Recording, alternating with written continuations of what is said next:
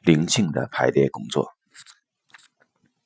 现在我们十分确定的是，就家庭排列的方法形成而言，从一开始就存在着一种力量，它与一种知识及智慧相应。这种知识与智慧既超越了案主，同时也超越了治疗师的知识领域。特别是当人们舍弃那种九十年代所践行的静态的排列工作，而转向移动的排列时，这一点表现得尤为明显。在和代表进行的排列工作中，一种与更广大的知识场域的方法上的连结，给我们提供了各种广泛的知识源泉。这种方法引领我们直接进入这个知识场域之中。因此，除了代表以外，作为治疗师也应该信任这个场域，因为每当他试图用自己所获取的知识来控制排列的过程时，这种更广大的智慧的作用力就会减小。这个步骤要求治疗师做到如他就排列方法而言对案主所要求的那样，放弃控制，并且让自己被这个更广大的场域。所引导，这恰恰符合了从意识的第三阶段向意识的第四阶段转变的步骤，或者甚至已经超越了它。所以，这种借助于心灵的流动来工作的能力，首先不是专业技能的问题，而是意识的问题。这时的这件事情进行起来非常困难，人们不可能对意识进行培训，也不能进行一般意义上的学习和考试，人们甚至不能有意地进行这个步骤，就像一个青少年有意成为成年人一样。那么，我们应该做些什么呢？我想起爱丽丝·凯斯特纳的一句话，这句话在七十年代作为自由的言论非常流行。世上。没有什么好事情，除了去做它。的确，人们必须去做，人们必须敢于去做，人们要敢于迈入未知的世界，即使双腿还在瑟瑟发抖。对此，海灵格的说法是：人们必须没有恐惧。但我认为这种说法并不是十分有帮助。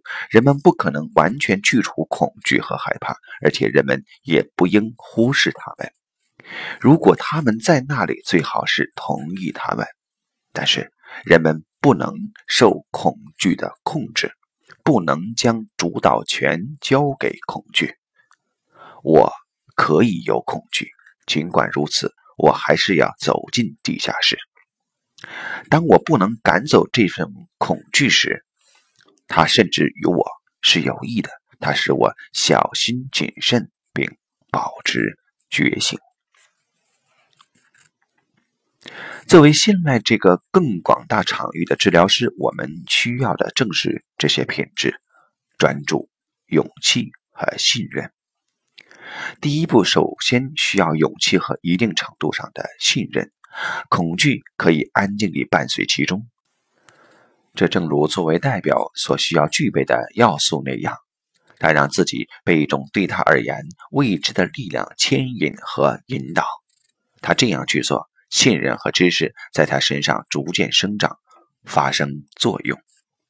其中唯一的不同之处在于，在代表的身后还站着一位团体的引导者，他观察着整个排列的过程，不时地对排列过程进行干预和加以引导，并对此负有责任。然而，在这个被那个更广大的场域所引导的治疗师的身后，却不再有任何人。因为这个更大的场域的大小是不可知的，且他的引导也只限于在治疗师将自己完全托付给这个更大的场域的时候才会发挥作用。这是一个成长的过程。当我让自己进入这种场景，并且给予信任时，成长便发生了。信任交给人们，在其过程中。施以信任。此外，没有别的路可走。第四阶段的意识，在一种即使人们在那里感到不似在家里那般的舒服，但也总是要去往那里的情境中成长。在这样的意义上，这种新的排列工作首先是一个熟悉和练习的领域，而且以后如果人们将自己将作为排列师而工作的话，这将是一个非常强大的成长领域。在上面的章节中，我已经说过，在一个角色中进入未知的空间，并在那里让自己听从内在引导的能力，是独立于工作坊参加者的意识的，但是它却不独立于工作坊导师的意识。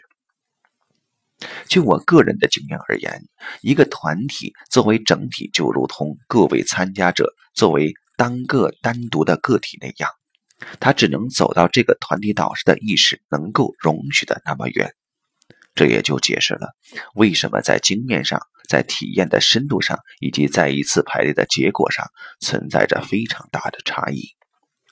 尽管在此过程中与案主的意识有关的各个方面也会扮演一定的角色，但至少同样很重要的是，治疗师用他的意识打开了排列所进入的空间。并且由此，他也打开和限定了可以在一次排列中呈现出来的各个过程、结果以及解决方案的空间。首先，在排列的过程中设计的不是治疗师在日常生活当中的意识，即他通常在家里所处于的意识阶段。我认为，大多数排列师的内在与他的大多数案主一样，是在相同的意识阶段上运动的。即还处于意识发展的第三阶段，或许意识在第三阶段内已经取得了某些很大的进步，但却还未能真正达到第四阶段，因为第四阶段的意识将是如他本来所示的样子，信任生活，打开内心，并让它可以被触摸到，即使遭到了拒绝，真正地将失望。作为去掉了假象来接受，并为此心怀感恩，即使它会让人痛，放松，并让自己全然地投入降临的事物之中，而不是成天担忧等等。只要上述这些还未成为我在日常生活之中所持有的态度和观点，我的内心就还未能以第四阶段为家。但这并非意味着人们在治疗工作中就不能跨入这个阶段，并从那种意识状态出发而行为。就局部而言，大多数的意识阶段都是可以达到的。当我们恋爱时，或是离开所爱的人，或对所爱的人感到失望时，我们会暂时性地重又回到孩子的意识状态中。或者，当我们进入一种完全涉及赤裸裸的生存的情境中时，我们便又会回到第一阶段的意识状态当中。同样，我们也可能意识进入到更高的意识阶段之中，即使我们的意识并非真正地以那些更高的意识状态为家。那些为了获得自我经验和内在的成长而参加工作坊，或是已有过更长时间的禅修经验的人。都非常清楚这种体验。人们进入一个内在的空间，在其中所有的一切都是明亮而清晰的，或者在其中人们感觉到与每一个人以及所有的人之间都有着深层的连接，或者在这个空间中人们感受到寂静和深深的平和。然而，当回到家以后，一旦丈夫开始抱怨食物不好，那些所有的平和以及所有的宁静，还有心灵上所感受到的所有的温暖，便都通通不见了。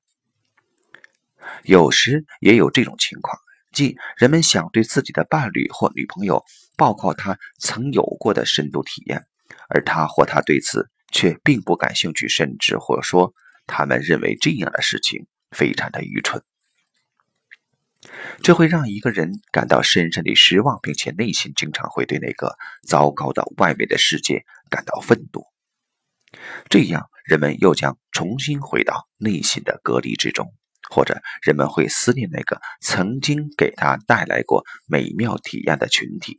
但这并不意味着一次得到扩展的意识体验是不重要的或是不真实的，而是仅以一次局部的体验，人们还不能以此阶段为佳。人们还需要更多此类的体验和一段很长的时间，才能完全迈进下一个意识阶段。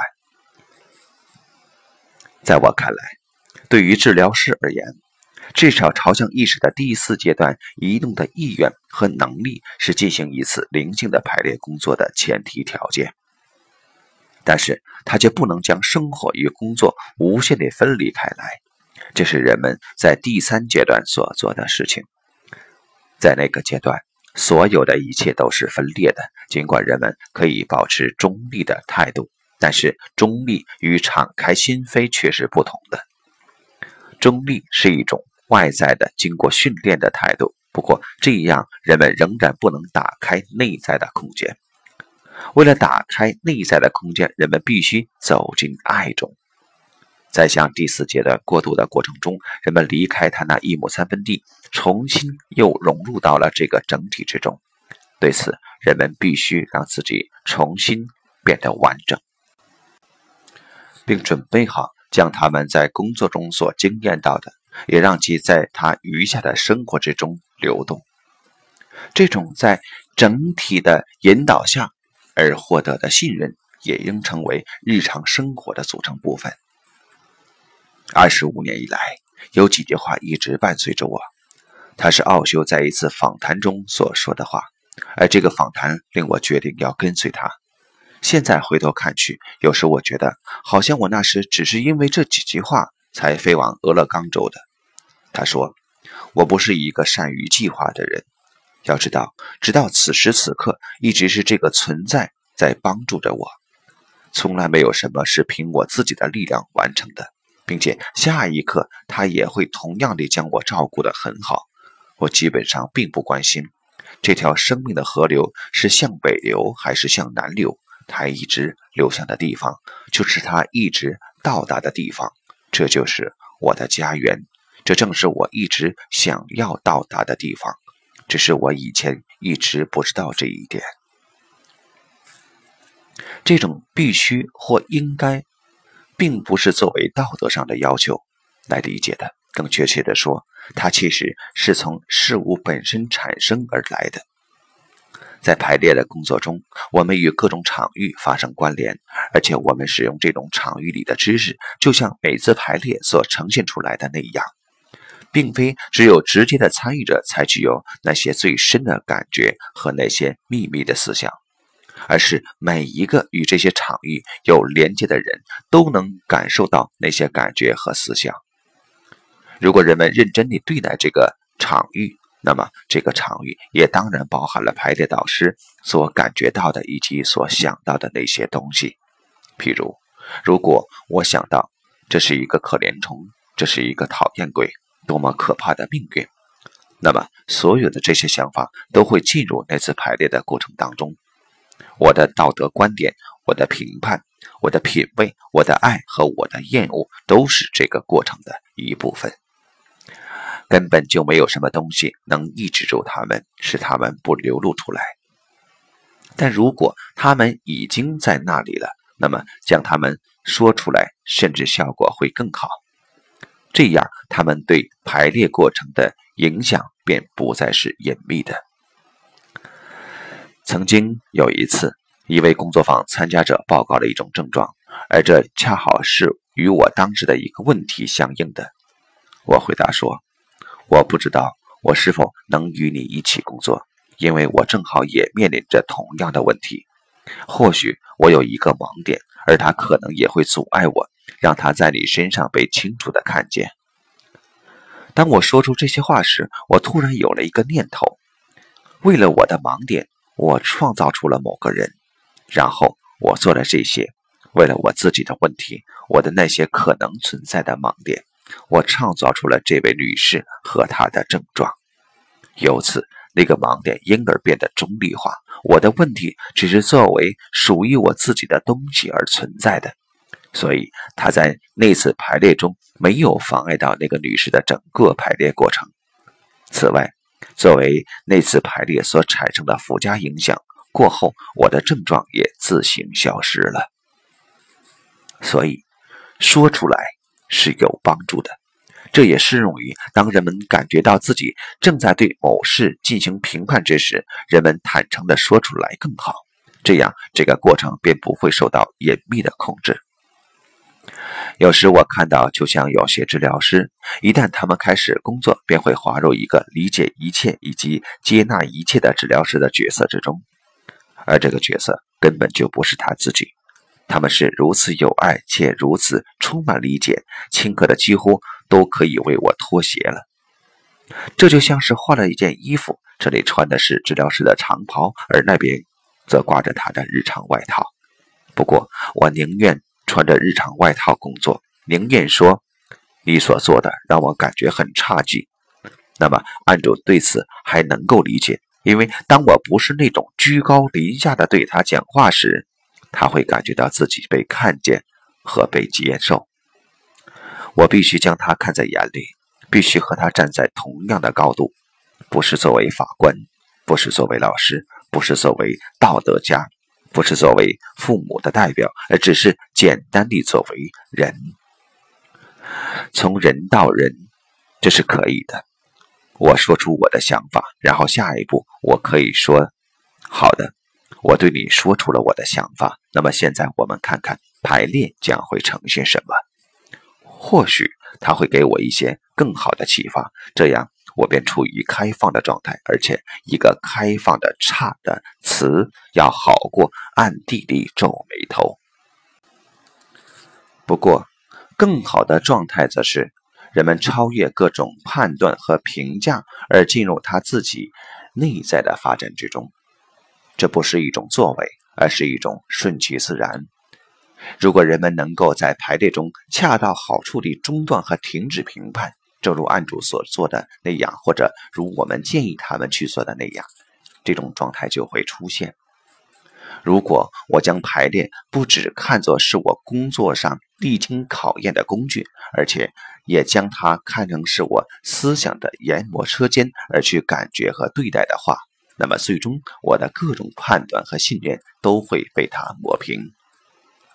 在新的空间之中，它们逐渐淡出，但它们并未消失。他们仍然作为个人的准绳继续存在，作为某些对一个人而言好的或坏的或根本不喜欢的，作为人们去做的或根本不想做的东西存在。但是他们却不再是对于另外一个人的评判标准了，并且这是一个好的标准。在这上面，人们能够看到他自己的纠缠或已从中解脱出来的事情。但是他们已不再让人激动不安。我看见发生了什么，但我并未关闭我的心门。即使我不喜欢，然而我仍然容许它发生。当我行为时，我自发地从与我自身的连接，以及从与那些正好被当时的情境所要求的东西之间的连接出发而行为。在这种意义上。一个治疗师的内心越开放，排列在其中所发生的空间就会越广大和越深远，同时也越能够呈现出一个案主的心灵状态。不过，我还要再说一次，排列师的工作没有什么条件的限制。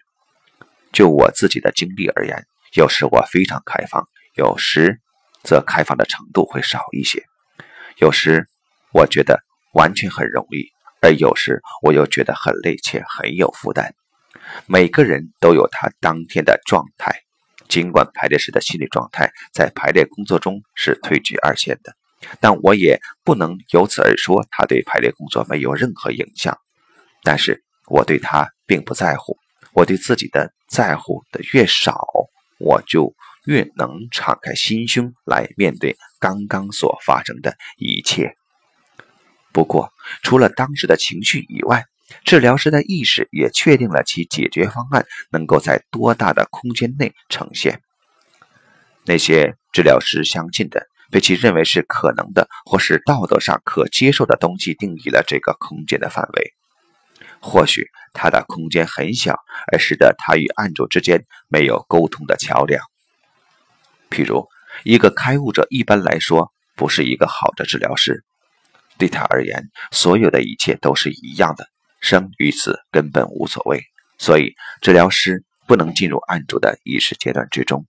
那么，他大多也不能够在一个具体问题的层面上帮助安住。譬如，奥修经常说，当心爱的人或朋友死亡时，哀悼是没有意义的。你应该为这个时刻而感到高兴，因为他正在那里唱着歌、跳着舞，庆祝他的死亡的。从他的观点来看，这是完全正确的，并且如果你看着他谈论这件事时，你就会看见这一切并理解这一切。但是对于一个母亲而言，如果她的孩子死了，这却不是一个好的解决办法。她的痛苦和悲伤都是事实，而且如果她唱歌跳舞而没有同时哭泣和尖叫的话，她将会变得精神分裂或者。扼杀掉自己真实的感受。当我看到海灵格的新的灵魂的家庭排列中的排列时，同样的情况也曾发生在我的身上。他有时候看起来背离案主的世界相当远，并且看起来似乎他对案主是否理解当时的情况，或者案主是否觉得台上所发生的与其相关，或者案主是否对此排列。有深切的愿望等问题不太感兴趣。这次排练对他的意义更甚于对案主的意义。有时我看到，在他使命的驱使之下，他看起来似乎已经忘记了他的案主。对于观众而言，那些排练可能是非常震撼的。不过，我却怀疑这样的排练是否能够真正地帮助到案主。简单地说。在我看来，非常重要的是，案主的意识与治疗师的意识之间的间隙不能太大，且二者之间要有生动的连接。因为意识的第四阶段正是连接的阶段，所以连接对于排列工作而言是注定的。